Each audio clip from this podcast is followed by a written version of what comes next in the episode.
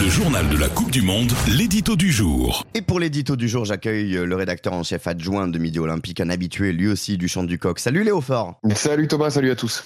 Léo, tu es soulagé ce matin, alors non pas de savoir que la France va affronter l'Afrique du Sud, je pense que le soulagement, il faut être un peu fou pour être soulagé de voir cette affiche-là.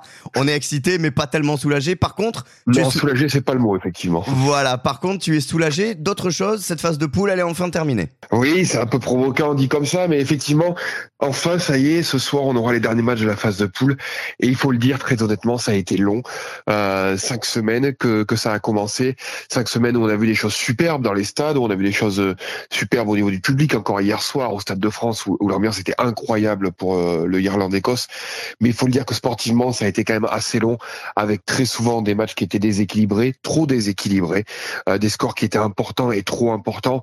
Et du coup, c'est vrai, il faut le dire, un spectacle un petit peu détérioré, d'autant que des nations majeures qui étaient attendues, en tout cas comme telles, ont pas mal déçu. On pense au, à l'Argentine, à l'Angleterre, au Japon.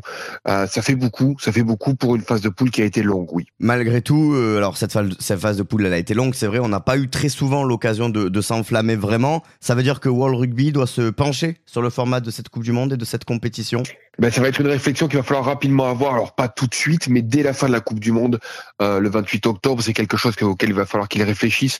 On sait qu'il parle d'une extension à 24 euh, contre 20 nations actuellement. On comprend l'intérêt en termes de développement et d'exposition du rugby. On le voit beaucoup moins en termes de sportifs.